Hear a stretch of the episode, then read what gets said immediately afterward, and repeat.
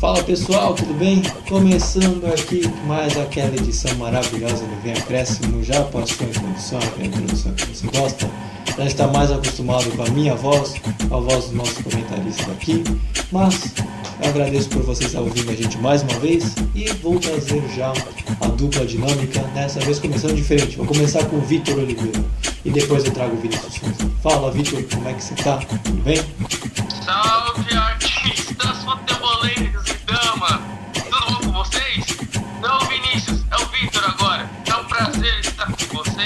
Obrigado por estarem acompanhando, assistindo, ouvindo o podcast Bem Acréscimo. Temos muitos assuntos para tratar hoje. É, é, maratona de jogos, ou seja, então maratona de comentários, bastantes ainda. O São Paulo do Crespão, os piolhos do Crespo, né? Então, com tudo, Palmeiras esqueceu o futebol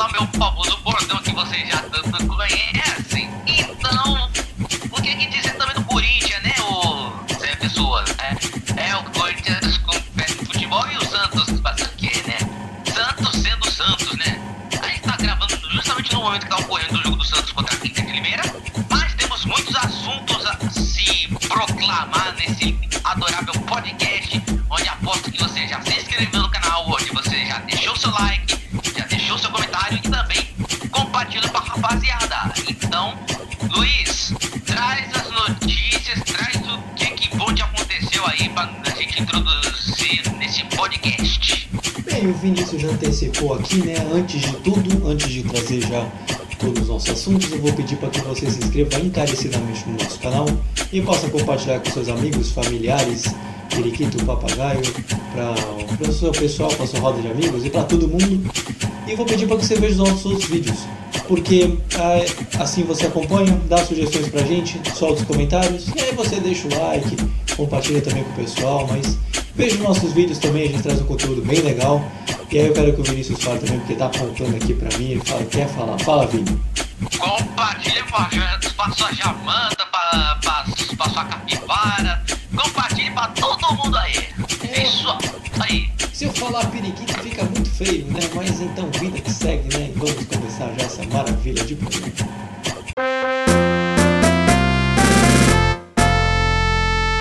É preciso ser muito inteligente porque é que hoje nós trouxemos poucos jogadores.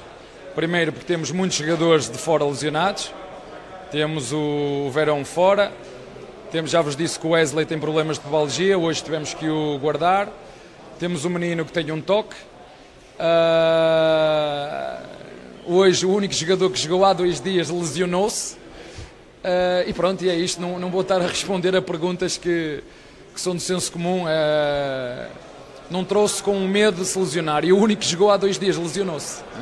Eu só espero é que o treinador não se lesione. Eu só quero sobreviver estes 14, 14 dias. Que eu não me lesionar, isso é que eu quero. E começando aqui falando do Palmeiras, vamos começar aqui com o Vitor. Primeiramente para trazer a semana palmeirense, que eu já sei que não foi muito positiva, mas vou deixar o meu colega aqui falar como é que foi a semana, aqui, trazendo mais dados. Fala, Vitor, como é que foi a semana do Palmeiras? Então, Luiz, começando pela semana. Domingo já não foi um grande dia. Aconteceu aquela partida contra o Flamengo, tudo. Quarta-feira, outra decisão. Jogo de volta pela Recopa contra o Defensa e Justiça, sabendo que no primeiro jogo ele ganhou de 2 a 1 um, um empate, uma vitória simples, ele levantaria a taça. Não foi isso que aconteceu. é, infelizmente, o Palmeiras perdeu a partida. É, foi uma partida muito difícil, falando assim no contexto.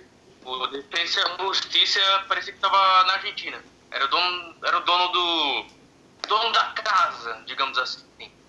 E o Palmeiras se aproveitando de várias jogadas táticas. E abriu, o Palmeiras abriu placar aos 22 do primeiro tempo com o Rafael Veiga. Foi um pênalti que o defensa cometeu em cima do Rony e o Rafael Veiga, mantendo sua regularidade, fez o gol de pênalti. Não deu nem 7 minutos para respirar tudo. O Brian Romero empatou a partida aos 30 minutos do primeiro tempo.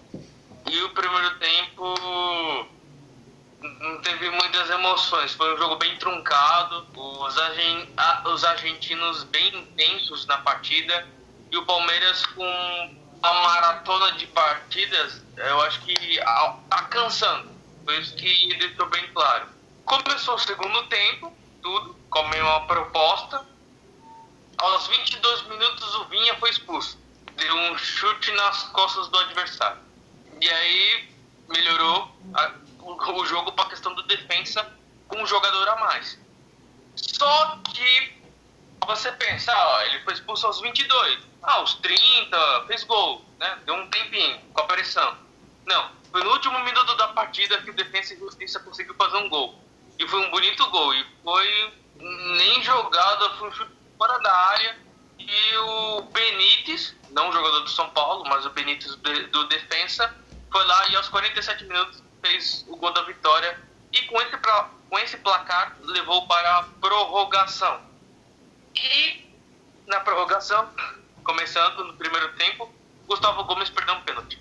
Aos 5 minutos da prorrogação, ele perdeu o pênalti. Ou seja, é muitas emoções para uma quarta-feira à noite. E o cansaço venceu as duas equipes na prorrogação e eles não conseguiram alterar o placar e, consequentemente, foi para os pênaltis. Olha, é tanto jogo durante essa semana que eu até fiz uma listinha de quem acertou e quem errou os pênaltis. Começou pelo Gabriel Menino, ele foi lá e fez. O, Fri, o Frias foi lá e fez. O Luiz Adriano perdeu. Vale lembrar que o Luiz Adriano, antes dessa partida, estava é, com suspeita de Covid, levou a mãe dele no supermercado e aconteceu aquilo tudo. Então, ele, é, já, ele já era muito criticado por essa atitude e ainda foi lá e perdeu o pênalti. Ou seja, imagina quando deve ter ficado. Continuando, ele perdeu o pênalti. O, o zagueiro Merentiel fez o gol. Gustavo Gomes, aí sim acertou. Isnaldo também fez o gol. O Rony Rústico fez o gol. E o Enzo Fernandes fez o gol. O salvador da pátria do, do Palmeiras perdeu o pênalti, o Everton e o Defesa e Justiça ganhou a Recopa. Então, no final das contas, assim, o Defesa e Justiça mereceu a vitória. O cansaço abateu o Palmeiras. Quer que eu emende o do o São Paulo na, sexta-feira, Palmeiras São Paulo? Manda, Mais fácil, né? Manda, manda. Já solta. Aqui. Então, essa partida que eu falei foi na quarta. Falando para sexta-feira, o clássico. Palmeiras São Paulo no Aliança. Olha só. Vou falar bem rapidinho. Foi uma partida muito equilibrada. Muito mesmo. Eu fiquei surpreso porque o Abel Ferreira colocou o Palmeiras no 3-5-2, no mesmo, no mesmo esquema que o, o Crespo faz no São Paulo. Então eu fiquei imaginando, caraca, o Palmeiras sempre tem aquela tática vai, de 4-2-3-1, né? Aí nessa pegou lá com o adversário fez o 3-5-2. Olha só, como é que vai sair tudo. Eu vou, eu vou mostrar minha opinião para vocês. Quando eu vi essa escalação do Palmeiras em 3-5-2, eu falei, não vai dar certo. Porque o Palmeiras vem jogando numa tática diferente dela. E jogando numa, nessa tática 3-5-2 com jogadores que são reservas, que não tem aquele entrosamento, né, não vai dar tão certo assim. O Palmeiras segurou o São Paulo no primeiro tempo, assim o Palmeiras não conseguiu chegar muito ao ataque por justamente a falta de entrosamento entre os jogadores e o São Paulo não teve aquela eficiência no primeiro tempo. Tanto que o Palmeiras errava muito na saída de bola. Tanto que no segundo tempo, o São Paulo foi lá numa errada do Gustavo Scarpa, saída de bola errada, o Daniel Alves roubou e o Pablo fez o gol, o único gol da vitória do São Paulo. Porque a partir desse gol do Pablo, o Palmeiras não conseguiu mastigar. O São Paulo neutralizou o meio de campo e os jogadores de ataque do Palmeiras. E o São Paulo valorizou a posse de bola. Então, encerrando assim, foi uma semana bem complicada para o Palmeiras. Perdeu o título no domingo e na quarta. e perdeu o clássico na sexta. E, e, e no, na sexta, na, no sábado de manhã o muro do Allianz Parque já amanheceu pichado. Então a semana palmeirense foi bem complicada e eles estão jogando agora pelo Campeonato Paulista. É, nesse momento que a gente está fazendo a gravação que vai sair o programa para você que está escutando terça-feira ou em qualquer outra data, a gente está gravando no domingo, no mesmo horário que está saindo o jogo do Palmeiras e do Santos e que posteriormente vai começar o jogo do Corinthians às 10. Então, Vitor, o quanto essa Recopa pesa para a temporada? Não só a Recopa, com a Supercopa, a Recopa emendada com a Supercopa. O quanto isso pode pesar para o Palmeiras para a temporada? Apesar de não ser dois principais títulos, parece que já está começando a criar uma mini crise. O que, que isso pode pesar para o resto da temporada? Concordo, Luiz. É, o que pode pesar para ele é ligar o sinal de alerta. O Palmeiras tem crédito por ter ganhado o título é, e jogando um futebol bonito, assim. Só que agora é aquilo, quando o pessoal ganha muito título, ganha muita partida, ele começa a ser neutralizado estudado pelos outros adversários. E acaba dificultando, dificultando e aparecendo essas situações ao longo da semana que eu já mencionei aqui. Então, e também esse calendário maluco não ajuda muito a recuperar seus adversários, né? O, o Palmeiras, no caso. E os adversários também, né? Porque esse calendário tá todo mundo apertado. Diga, que o diga o São Paulo nessa semana. Então é questão do rodízio tudo. E eu creio que não vai importar muito, porque o, o pensamento do Palmeiras é Libertadores. O Paulista é mais um laboratório para ele ver com quem ele pode contar para o resto da temporada. E como é que você faz a análise até agora do Palmeiras no Paulista? Tá legal? Você acha que a campanha tá boa? Desde aquela volta, quando teve a paralisação, voltou, tá esse calendário maluco, mas como você vê a campanha do Palmeiras no Paulista? Você acha que está satisfatória pelo nível do elenco, pelos campeonatos? Como você avalia? Então, Luiz, é, como tem, é, tem times que tem bastante jogos, tem times que tem menos jogos, assim, o Palmeiras, se não me engano, está com seis jogos, ou cinco.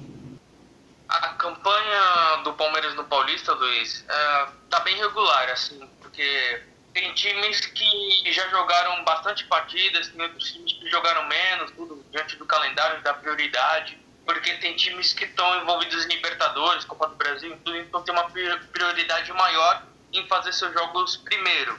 E acontece essa sequência de jogos maluca. Então eu acho que aos poucos o Palmeiras vai se encaixando. O problema, assim, espero, né, como setorista do Palmeiras, essa, com essa sequência de jogos o Abel não perca jogadores. Porque é necessário fazer rodízio nessa campanha do Paulista, emendando junto com o Libertadores. Então vai ser bem complicado a situação, tudo. Mas eu que o Palmeiras vai se ajeitando e ele vai utilizar esse Paulista como laboratório para testar os jogadores com que ele pode contar para o resto da temporada. E para fechar o assunto do Palmeiras, sem falar dos próximos jogos, vamos falar do campeonato mais importante que o palmeirense quer escutar, que é a Libertadores. A Libertadores da América vai começar nessa semana, que está se iniciando, e o Palmeiras vai enfrentar o Universitário, que é um dos times, acho que talvez de menos conhecimento aqui no Brasil. Mas o grupo do Palmeiras não é um grupo muito, muito fácil, né, Vitor? É, o, grupo do Palmeiras está complicado. E você acha que o Palmeiras, não vou dizer campeão, mas tem tudo para fazer talvez uma campanha legal nessa Libertadores pelo time que tem? Ou você acha que de repente alguma coisa pode atrapalhar, como por exemplo o calendário maluco já? Pois é, Luiz. É, o, o grupo do Palmeiras, antes do sorteio, é, de todo sorteio, na verdade, a gente, a gente tratava como não de é, fácil, com equipes que não tinham tanto aquela tradição, vai. Mas depois que aconteceu com Defensa e Justiça, eu já mudei minha opinião. Falei, caraca, esse Defensa e Justiça eu pensava que ele era fraco, mas não é não. Olha só que com o Palmeiras. E esse Universitário parece ser uma equipe meio fragilizada. O Independente Del Vale já não, né? Então, vendo essas três, essa conclusão que eu tiro é que esse grupo do Palmeiras está bem complicado com essas duas equipes. O Universitário, eu creio que não vai ameaçar tanto o Palmeiras, mas também é, tem, que, tem que ver a questão do Paulista junto com a Libertadores, né? Porque vai ficar bem difícil a situação. Muitas viagens, ver a gente de volta, tudo do Covid, né? Espero que, não, que eles não tenham com essa coisa de viagem tudo. Mas vai ser. É bem Libertadores raiz, né? Libertadores, Paulista, vai ser bem complicado Palmeiras. E agora, para fechar, Vitor, a gente fala dos próximos jogos. É, vai enfrentar o Guarani e o Mirassol, sem contar o Universitário. Você espera uma semana mais tranquila para o Palmeiras agora, passando essa turbulência toda na semana? Você espera agora uma semana mais tranquila, com vitórias, com um início legal na Libertadores? Dá para imaginar uma semana mais suave? Creio que uma vitória na Libertadores deu uma acalmada nos ânimos. Aí depois no Paulista a gente vai vendo como é que vai ficar, mas eu creio que uma, uma vitória na terça ou na quarta-feira, não estou me lembrando de cabeça, tantos jogos, tanta data também, às vezes até, mas creio que uma vitória na Libertadores deu uma acalmada nos ânimos para o Abel colocar a casa em ordem. Então aqui a gente fecha a semana do Palmeiras, essa semana turbulenta com muito assunto. E agora a gente passa para o Corinthians também. E convenhamos também, não está passando por uma situação também tão fácil, né?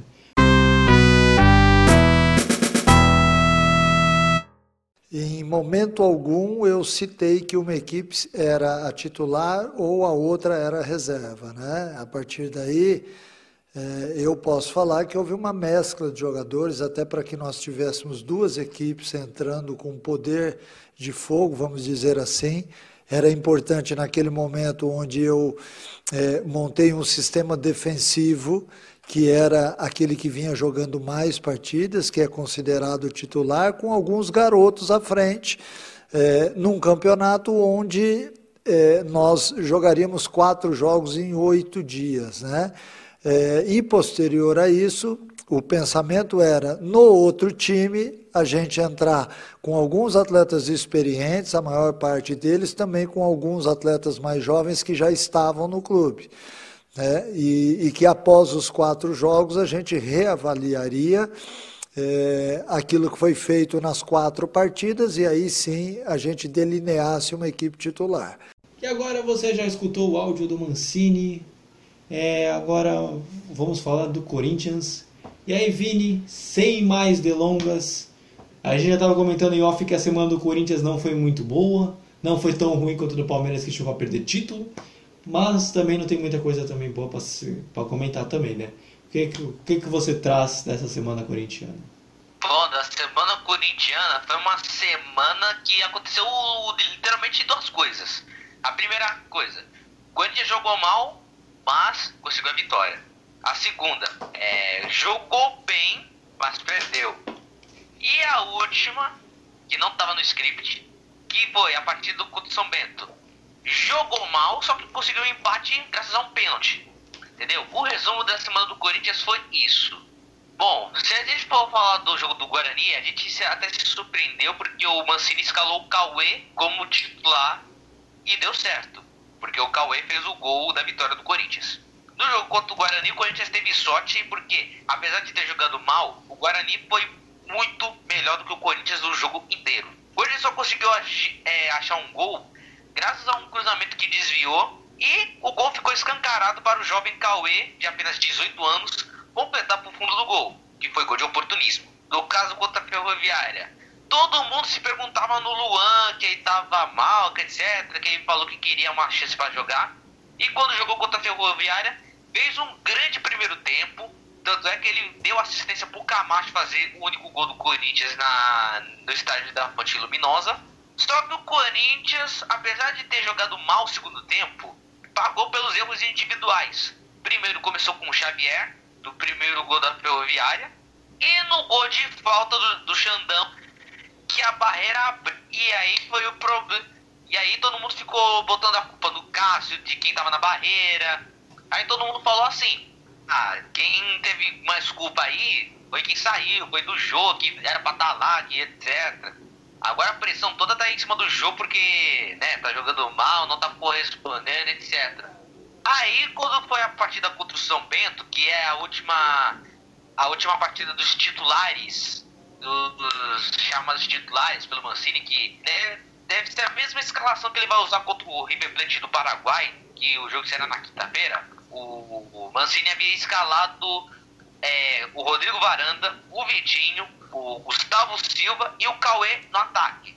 Eles fizeram um péssimo primeiro tempo, tanto é que o Corinthians tomou um, um gol, e um belo gol, para falar a verdade, de um lateral direito do São Bento, que saiu lá do campo de defesa, passou pelos jogadores que não tiveram uma proeza de dar carrinho, de chegar com mais intensidade. Ou seja, o cara sambou na cara da, da defesa do Corinthians para fazer o gol. E aliás, foi um belo gol. Aí eles estavam com aquela estratégia, tipo, faz um gol e fecha a casinha, que é um, uma mini espécie de estratégia que, cara, tô começando a detestar de, de meu, faz um gol depois retranca, mano. Quando faz isso, é, é sinal que esse negócio não vai dar certo. Esse esquema não dá certo. Tem gente que já fez isso, mas já tomou virado. Aí o que que vos acontece? Quando o Corinthians não tava conseguindo achar um espaço na defesa do São Bento, conseguiu achar num pênalti bobo do, do zagueiro do São Bento, que tocou com a mão na bola, e o Corinthians empatou com o Fábio Santos. E novamente, Corinthians contra o São Bento, quando estava atrás do placar, era assim. Era o mesmíssimo roteiro. Quando o Corinthians perde em casa, eles não conseguem acertar a bola no gol. Eles ficam, a, eles ficam com aquele esquema de, de chuveirinho na área, de cruzamento. Só porque o, o Joe é grandão, tem que cruzar na cabeça dele. Meu, eles deviam tentar algo diferente, tipo uma enviada de bola, é, combinar alguma jogada, alguma coisa assim, entendeu? Ficar nesse esquema de chuveirinho na área não vai dar certo, porque a defesa rival vai tirar todas, literalmente. Aí, contra a Ferroviária, como eu já disse, foram erros individuais que custaram 3 pontos. No jogo contra o Guarani, deram sorte. Jogaram mal, mas deram sorte porque conseguiram um gol por causa de um desvio. E é isso. Daqui a pouco vai ter o jogo contra o Ituano e a gente espera que esse jogo seja diferente do que os outros citados. Rapaz, crítica contundente, um embasamento maravilhoso. Isso que é análise, eu gostei. Mas, Vini, você citou muitas críticas, a gente até já tinha comentado, você colocou aqui no podcast. Mas, essa, mas o Corinthians, como é que foi a volta dele no Paulistão? Tava melhor do que antes? Tava tá melhor do que antes, era melhor antes da parada, a para tava, uma, tava um saco e agora tá pior ainda. Como é que foi essa volta do Corinthians desde aquela paralisação? Já voltou há um tempo, então a gente já pode fazer uma análise mais contundente. O que, que você acha da volta do Corinthians nesse Paulistão desde, a, desde o que o campeonato reiniciou, desde o reinício do torneio? Olha, o reinício do Corinthians nesse campeonato, cara, tem duas coisas que, que tem que ser dita, que é o seguinte, é, quando o Corinthians tá mal, jogando mal, consegue ganhar um jogo. Aí quando tá bem, é, consegue perder. Aí o Corinthians tem que mudar esse, esse estilo de tipo assim, meu, a gente tem que ganhar e jogar bem. E a gente não pode é, é jogar mal e perder ou jogar mal e empatar, assim. O Corinthians, depois dessa volta, dessa volta, eles caras tiveram tempo o bastante para descansar, para rever os conceitos, para acessar num, numa plataforma de vídeos que a gente não vai falar o nome porque a gente não está recebendo para isso, pois eles deviam assistir uns vídeos de Cristiano Ronaldo, de Messi, como é que eles jogam, de tipo estilo europeu como joga, entendeu? De tentar levar isso pro campo, entendeu? Para buscar inspiração, mas não é só o Mancini que tem que dar as coordenadas para os, os caras se acharem em campo, não os caras têm que olhar vídeos e falar assim, professor, eu gosto daquele estilo. Você tem como você aplicar isso nos seus jogos, etc. Assim? Eles não fazem. Eles acham que é assim, eles vão ficar dependentes dos conceitos do Mancini, sendo que tem o improviso. Entendeu? Tem jogadores que é assim, ah, eu sou a favor do esquema de jogo técnico, mas eu, mas eu adoro fazer diferente. Por exemplo, o Ângelo dos Santos. O Santos a gente vai falar no último, por último o Ângelo dos Santos, ele é o único que, que é diferente. O cara improvisa jogadas, o cara dribla jogadores, sendo que isso não tá no, no roteiro dele. Mas é assim, tem que buscar algo diferente sem contar o. É, sem ficar dependente, dependente do esquema, entendeu? Eu concordo, assino embaixo, faço essa crítica junto. Eu acho que tem muito jogador que só joga a partir do esquema e tinha que criar jogadas também, né? Mas a gente vai, a gente vai vendo como é que vai fazendo aqui para frente. Vini, correu muito essa semana de que o Luan precisava ter mais chances, que ele foi crítico na, depois do jogo contra a Ferroviária, falando que queria mais chances. Aí correu porque o Luan é o, foi, já foi uma vez o rei da América, tem título de Libertadores. E foi o último grande investimento do Corinthians para a temporada e não vem agradando. E aí ele fez essa crítica pública à, à direção, Mancini, essas coisas. Foi justo? Para você é justo esse tipo de crítica? Você acha que ele tem essa moral ou de repente é uma crítica mesmo que tem que fazer ao Mancini? O que, que você vê nisso tudo? Luiz, eu acho que essa crítica do Luan é por causa do momento que ele vive. Ele fala que sofreu com percas familiares, ele falou que, é, que toda vez que ele joga é sempre criticado. Às vezes, é mais por causa da fase dele. A fase dele já não é boa e tem torcedor que já tá empurrando para a fase pior, entendeu? E o momento é do seguinte: quando a fase do jogador não tá boa, tem que apoiá-lo sempre, entendeu? E quando o Luan disse que ele não estava recebendo chances, ele estava certo. Porém, ele tem que ver o seguinte: que ele não é o único jogador da posição que está no elenco do Corinthians, entendeu? Tem o Luane, tem o Arauz, tem o Rony, tem o Otero, o Casares já saiu, mas tinha o Casares como opção. Tem o Watson, tem o Vitinho, tem o Rodrigo Varanda como opção de meio campo, entendeu? Tem vários jogadores que podem fazer a função do Luan. Mas, no, mas quando ele fala que tá com. tá precisando de chances e, e a coisa do tipo, é porque ele acha o seguinte, que ele acha que ele tá indo bem nos treinos, entendeu?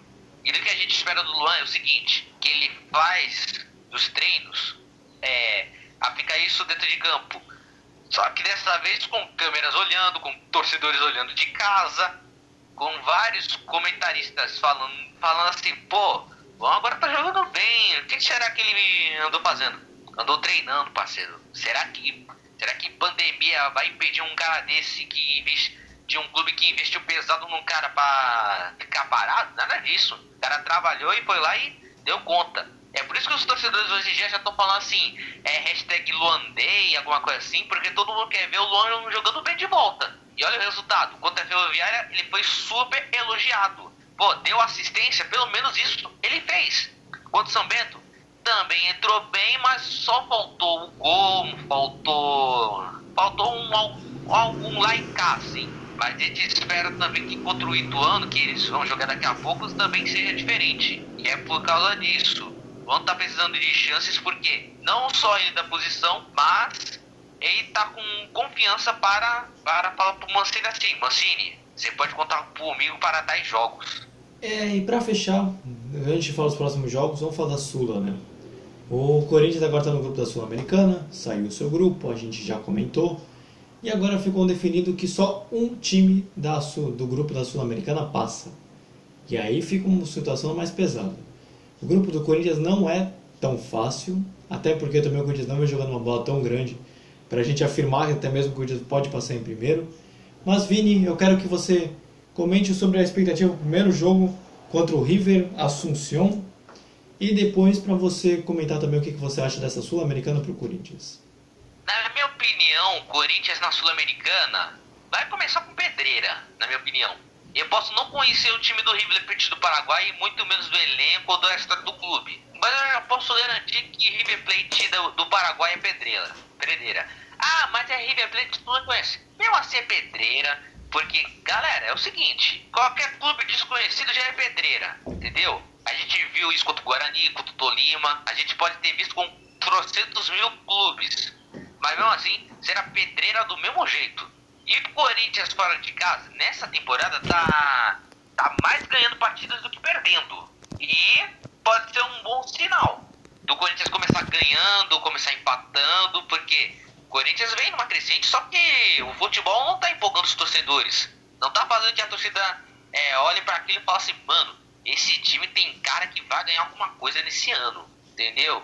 Aí, já que a primeira parada será contra o River Plate do Paraguai e vai num campeonato onde tem que se classificar em primeiro, tem que jogar muito mais do que vem jogando Corinthians. Não é só ficar dependendo do resultado. Assim, faz um gol, depois recua todo mundo não busca o resultado. É, se quer ser campeão, tem que jogar para cima, não tem que, assim, jogar com regra na mão ou com resultado na mão. o que vale título, Luiz, é o esquema, a concentração e o principal, é, improvi a improvisação do atleta. Tipo, não joga com assim, ah, meu esquema é isso, aquilo, não.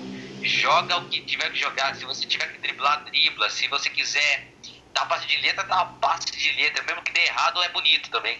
E agora, pra gente fechar, falando realmente do Corinthians, o Corinthians vai enfrentar o Santos.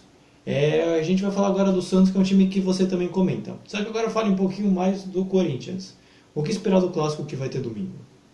Bom, Santos e Corinthians será um clássico que eu, como setorista do Santos e do Corinthians, eu vou adorar de estar tá vendo. Meus dois clubes que eu, onde eu fico de olho. Oh.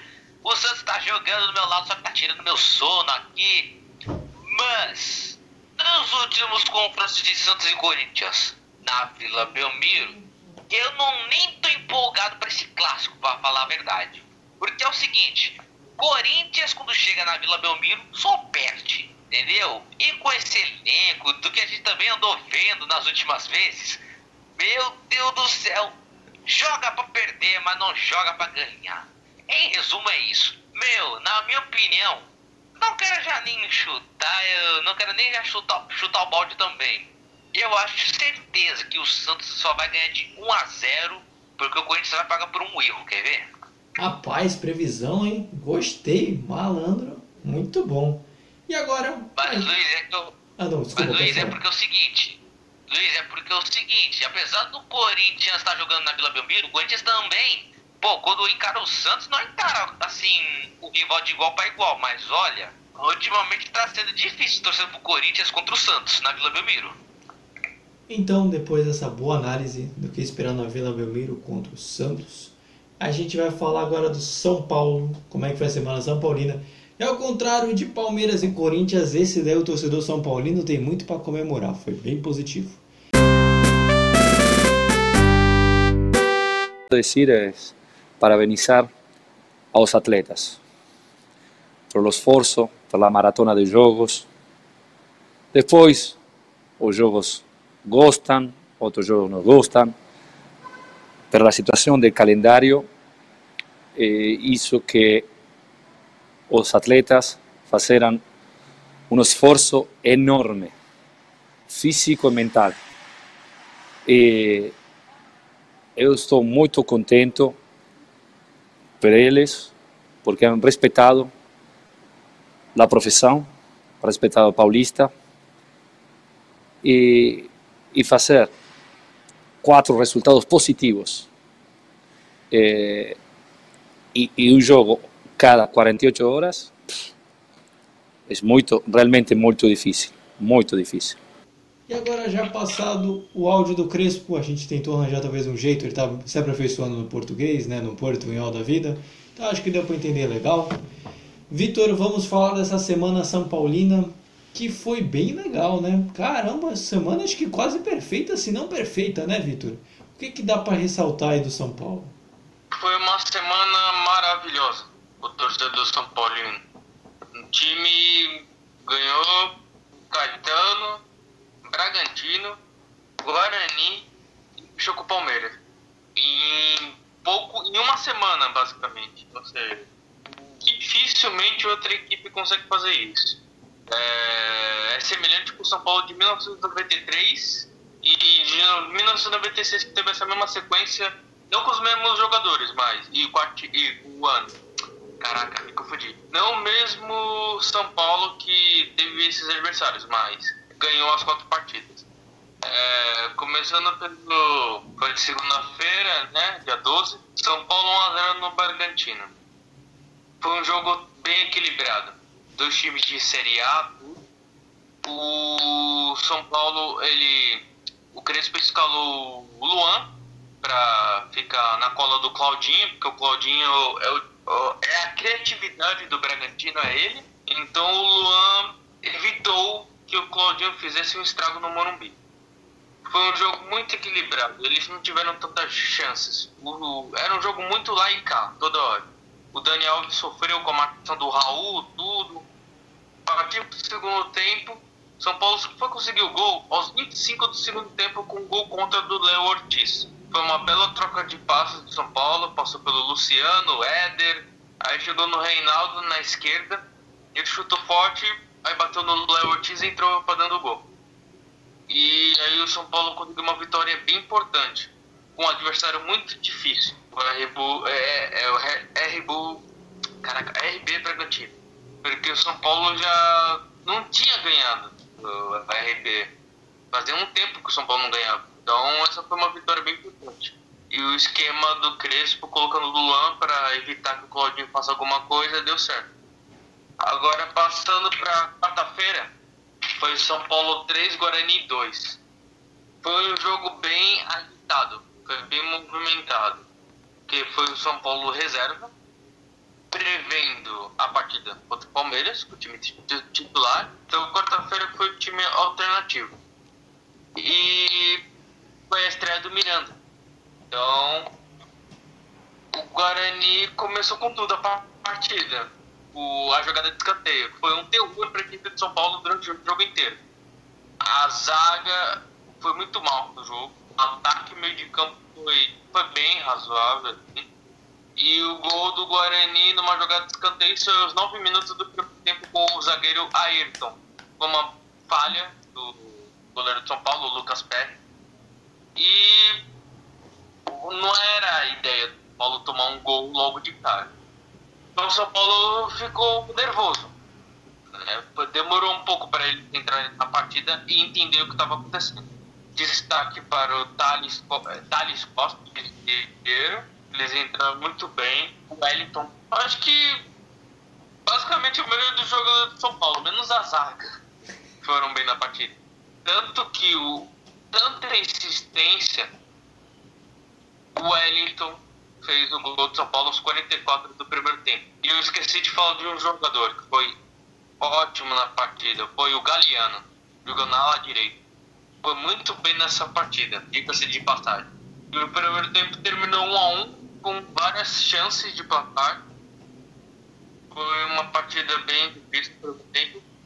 Segundo tempo, São Paulo não deu nem trégua. Abriu ah, é, o jogo o Igor Gomes aos 4 minutos do segundo tempo. Vamos ver a jogada do São Paulo. E aí o São Paulo foi para barro, foi para pressão, tudo. Só que num erro de zaga, o Bruno Salve foi lá e empatou o jogo. Aos 25 minutos do segundo tempo. E aumentou ainda, ainda mais o drama, se eu posso dizer assim. Porque faz o gol, vira o jogo, mas depois toma o gol. Aí às vezes acontece aquele barco. Não sabe como o São Paulo vai reagir. O Vitor Bueno, o novo central, centroavante de São Paulo, antes de fazer o gol, perdeu um gol feito. E todo mundo já estava criticando ele. Não deu nem dois minutos, ele foi lá, o Galeano deu assistência para o Vitor Bueno fazer o gol da vitória aos 38 minutos do segundo tempo. E a partir daquele minuto foi bola na área do São Paulo, que o Guarani colocou. O Galeano salvou uma bola que ela ia direto pro gol foi uma partida mais difícil do que a partida do RB Bragantino. São Paulo ganhando 3 a 2 Agora, indo para o último jogo dessa semana, Palmeiras e São Paulo, falar para do lado do São Paulo. Foi uma partida bem segura do São Paulo, foi bem paciente. É, o time todo foi bem, com Daniel Alves na ala direita, velho Daniel Alves na ala direita, né? Tempos de Europa, tudo. E no primeiro tempo o São Paulo não foi muito eficiente. Errava no último passe. E incrível como o Luciano dá uma dinâmica melhor para esse time. Tanto que o, o, Daniel Alves colocou uma bola na cabeça do Luciano e o Luciano não pode perder aquele gol se tratando de clássico. Aí, a partir do segundo tempo, foi aquele gol do Pablo, naquela insistência do São Paulo, pressão na saída de bola do Palmeiras e deu para São Paulo, a partir dos 16 minutos, quando o Pablo fez o gol da vitória do São Paulo. E dali em diante foi o São Paulo na pressão também, não, não abaixou a guarda tudo, e o Palmeiras não conseguiu buscar o empate. Então, no resumo, assim, rapidinho, que eu já falei bastante, né, porque é muito jogo, foi uma semana perfeita para São Paulo entrar tra tranquilo para Libertadores e deixou São Paulo muito tranquilo para encaminhar sua classificação para as quartas de final do Campeonato Paulista. É contigo, Luiz. E para falar do São Paulo, não vou nem dizer como é que foi a volta do Paulistão, porque está sendo ótimo. Então, Vitor, qual é o maior mérito desse São Paulo que tem o melhor aproveitamento desse campeonato? Porque vem muito bem.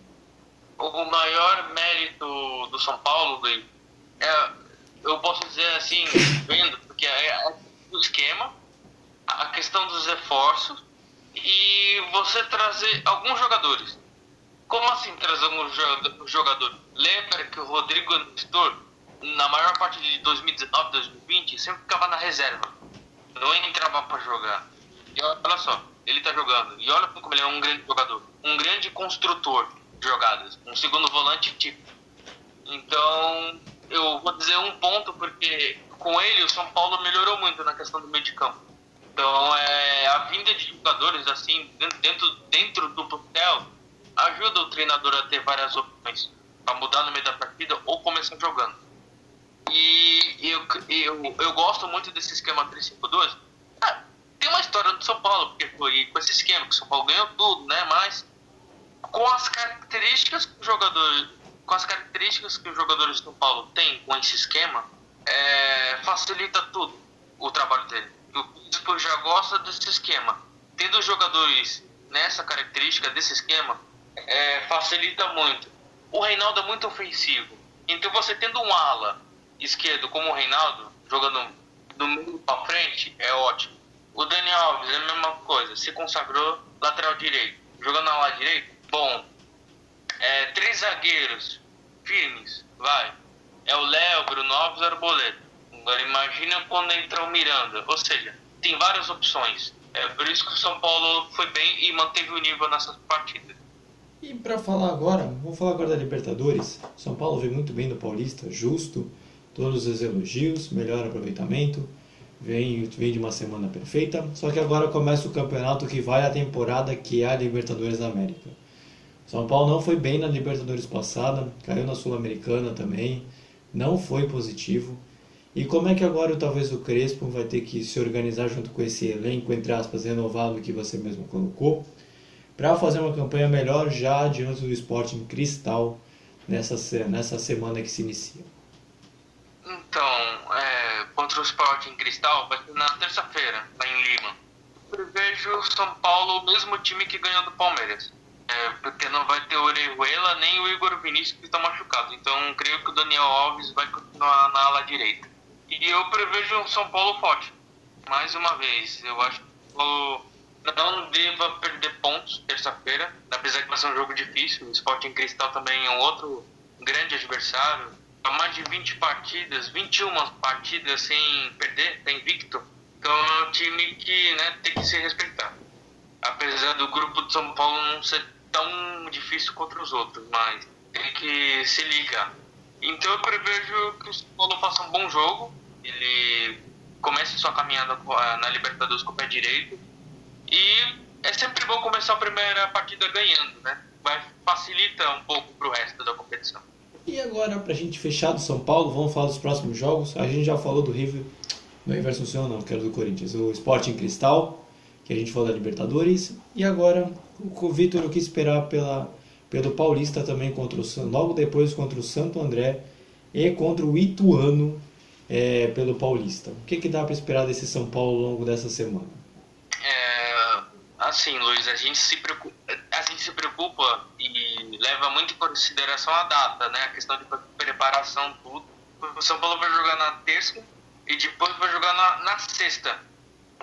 Vai ter uns quarta e quinta para definir o time. Vai ter dois dias. Eu creio que o Crespo vai mesclar o time, porque depois de sexta vai jogar no domingo. Ou seja, vai ter só um dia de diferença para arrumar o time.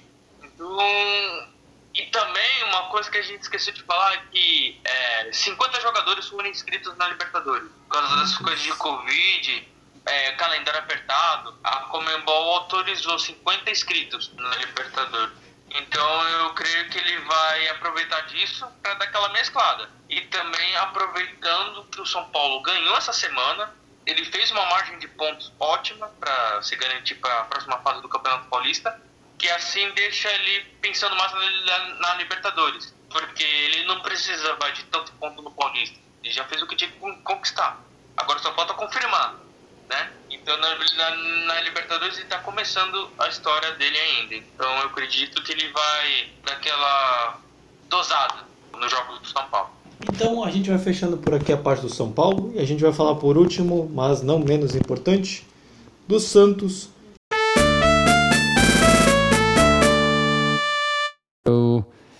analizó el, el juego eh, eh, con un equipo de reserva, porque tenemos que jugar Libertadores en, en 48 horas y es el primer juego de local y es muy importante empezar en la Libertadores como con la ilusión que, que tenemos de hacer una muy buena copa. Mas sabemos que, que hay al, algunos jóvenes que tienen que hacer su experiencia y que la única manera de hacer esa experiencia es jugando. Y a partir de allí como son jóvenes, no se pueden ser categóricos en, lo que uno piensa, porque necesitan un proceso de adaptação, de trabalho e oportunidades de jogar. E agora, para falar do Santos, já passou o áudio também de outro treinador estrangeiro, da Ariel Roland, que a gente está tentando se acostumar um pouquinho, então talvez o áudio fique um pouco difícil de entender, mas o portunhol já está no nível melhor.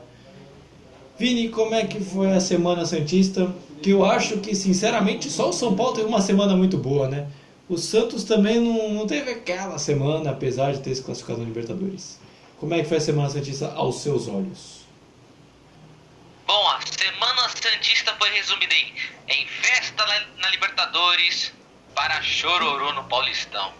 Mais do que que dizer? Na Libertadores, o Santos se classificou para cima do São Lourenço o jogo foi em Brasília e a gente do Venacâssimo se confundiu, a gente achou que ia ser na Vila Belmiro, mas o jogo em Brasília, o Santos empatou em 2 a 2 com o São Lourenço, aquele time embaçado demais, que nem aquelas embaçadeiras que temos ali no carro. Bom, o Santos começou indo bem, abriu 2 a 0 mas cedeu o empate pro São Lourenço. Quem fez os gols? Marcos Leonardo e Pará e pular da pro lado argentino, o, o de Santo, ex-Atlético Mineiro, e o Angel Romero, ex-Corinthians, aquele cara que todo Santista detesta de se lembrar, daquela frasezinha de 2018 que eu nem vou citar aqui porque senão serei xingado pela mídia.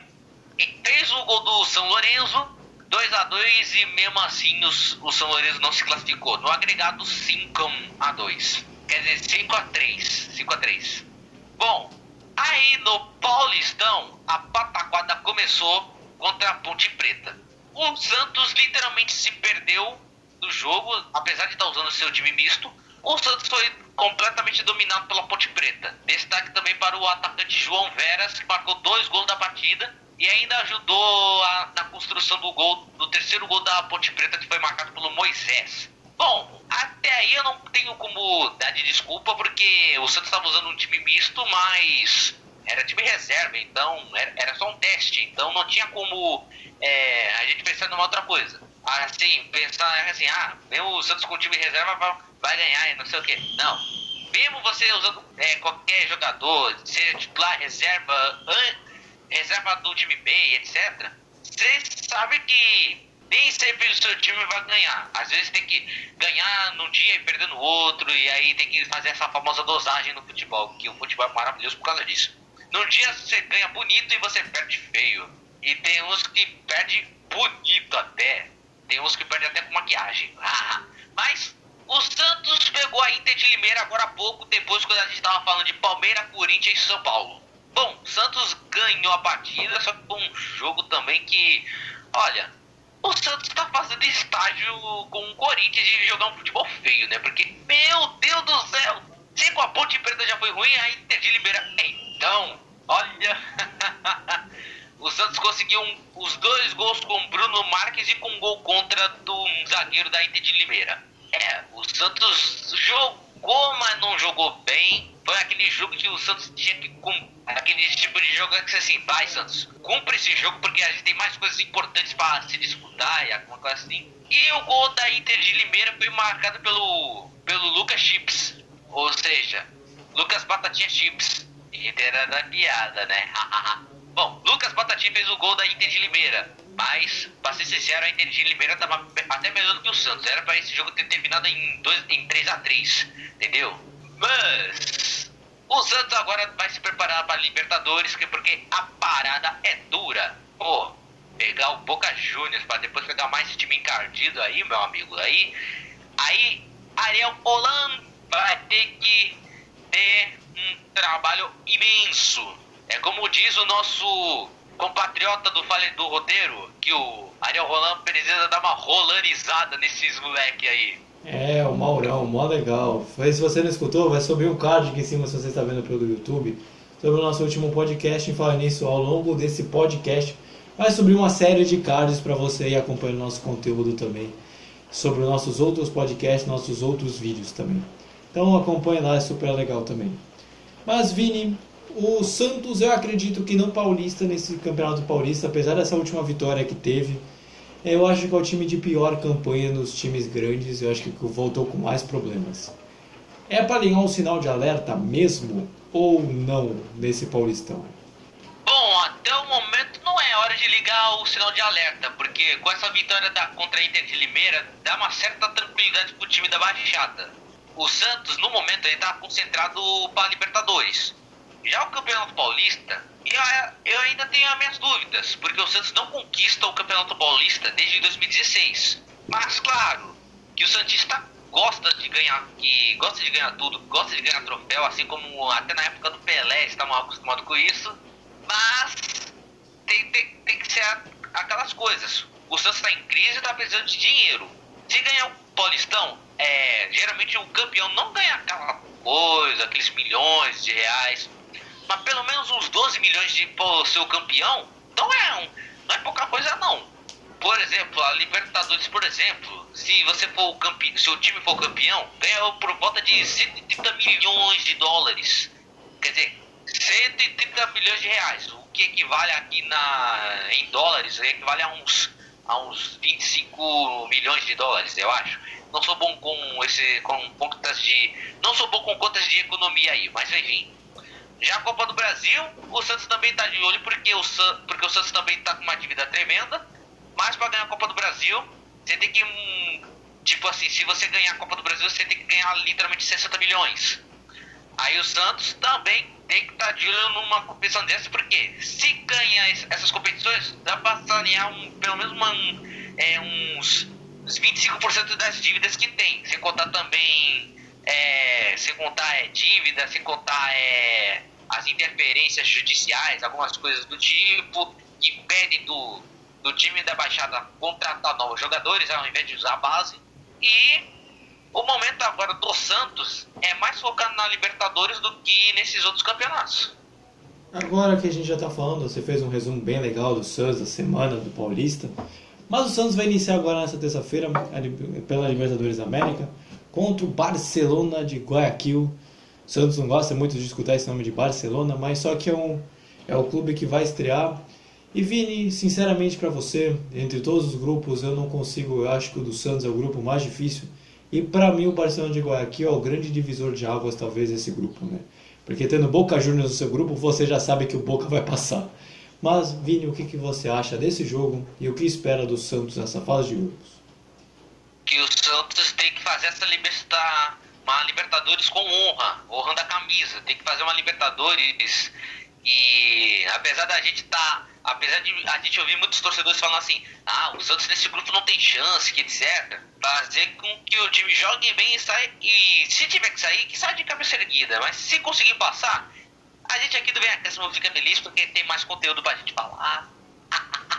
mas, mas contra um Barcelona de Guayaquil, bom, os cientistas têm um certo pesadelo com todos os Barcelonas.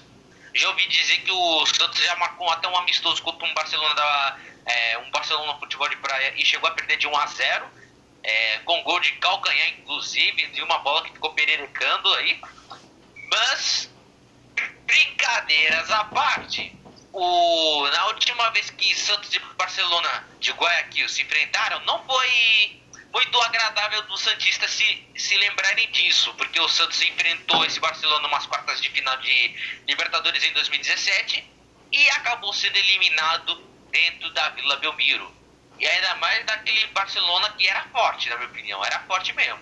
Tinha Jonathan Alves, o Caicedo, tinha o, o goleiro Bangueira, tinha.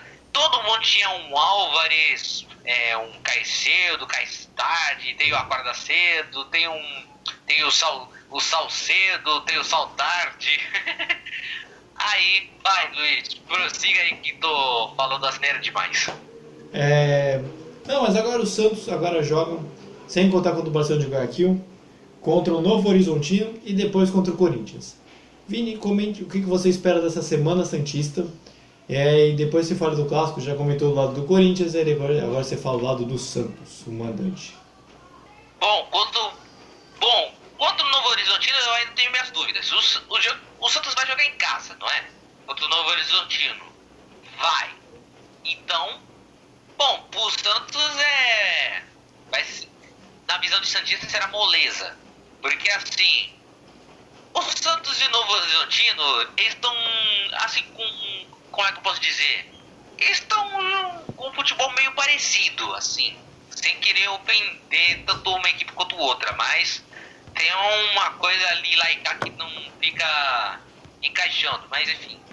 Eu acredito que esse confronto saia no empate, porque é o seguinte, o Santos está priorizando Libertadores, depois tem um clássico contra o Corinthians, e o Santista tá todo alegrinho, porque quando tem Corinthians e Santos na Vila Belmiro, todos os Santistas já têm. Se quiser editar, acabei de ver, a gente edita essa parte. Você vai jogar fora de casa. Eu coloquei aqui no aplicativo. Eu confundi, eu confundi, eu confundi com o jogo do Barcelona de Guayaquil. O Santos joga em casa contra o Barcelona, não fora. Ah, entendi. É, depois você edita Vai jogar parte. fora, entendi. É, bom, refaz, refaz. Santos... A gente corta essa parte. Tá bom. Santos e Barcelona de Guayaquil que você enfrentar fora de casa, lá no estádio, sei lá da onde, lá no Equador. Bom, vai ser uma parada difícil porque os Santistas não gostam de se lembrar de qualquer Barcelona, inclusive de futebol de praia. Ouvi dizer que eles marcam um amistoso e perderam de 1x0 com gol de calcanhar de um calcanhar de um jogador do próprio Santos e não vou revelar o nome porque senão ele vai me xingar aqui no aqui no ADM. Então Então, passando aqui do, do Barcelona de Guayaquil da Libertadores, você vai pro Paulistão. A nossa pataquada continua com Santos e Novo Horizontino e depois tem o clássico contra o Corinthians. Bom, eu acredito que Santos e, e Novo Horizontino vai sair no empate. Porque é o seguinte, o Santos está priorizando os jogadores para a Libertadores, mas depois tem um clássico contra o Corinthians. Mas é aquilo, o Corinthians não vinha naquelas coisas de enfrentar o Santos na Vila Belmiro, até porque os últimos confrontos o Santos tem ganhado todas. E não e só tomou apenas um golzinho só do, do Corinthians, só, que foi o gol do Marlone lá em 2016. Eu sei, eu tô ficando velho. Vocês também. Só por causa dessa informação. então, com essa pataquada, vamos colocar assim no Vinícius desse fim. Então a gente vai fechando por aqui mais esse podcast. Eu sei você queria ter escutado mais, a gente também queria ter bem mais assunto. Mas tudo tem fim também, né? Então a gente vai ficando por aqui. E eu quero saber só se o Vini tem frase. Eu quero saber, Vini, solta a tua frase. Que eu soube aqui por off que é boa, viu? A frase, meus amigos, é a seguinte: A gasolina está igual à minha vida amorosa. Melhor trocar por álcool reflexo de muita gente aqui. Dá para listar, eu acho que nós três conseguimos listar uma lista de pessoas que já fizeram isso, mas tudo bem, deixa quieto. Então, antes só de a gente fechar, passar o fechamento para eu, para a dupla dinâmica aqui, vou pedir para que você de novo se inscreva no nosso canal. Acompanhe nossos cards que passaram aqui em cima nossos outros conteúdos, é super legal, a gente traz vários assuntos desse mesmo estilo. É, acesse o nosso Instagram, nos siga nas nossas redes sociais, vai estar aqui embaixo. Nos siga pelos mais diversos agregadores de podcast, vai estar aqui na descrição também. E compartilhe isso com esse vídeo com seus amigos, familiares e comente também o que você achou. Então, Vitor, seu momento de se despedir, se despeça do pessoal. Obrigado por mais esse programa juntos.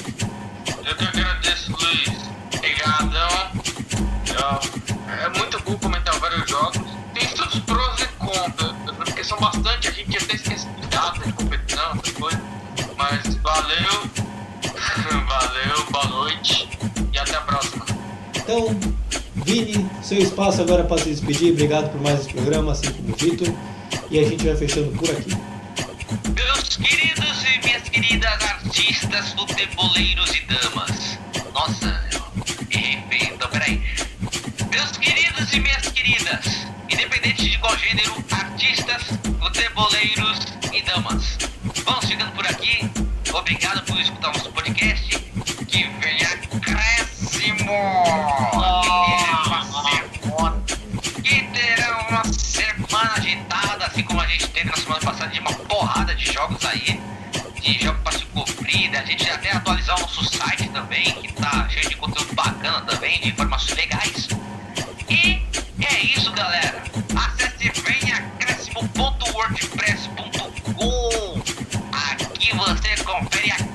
emotividade. Então, tchau Brasil, que vem é acréscimo! Tchau Brasil, que vem é acréscimo! Fui galera! Tchau Brasil! Tchau Brasil! Fui! Fui!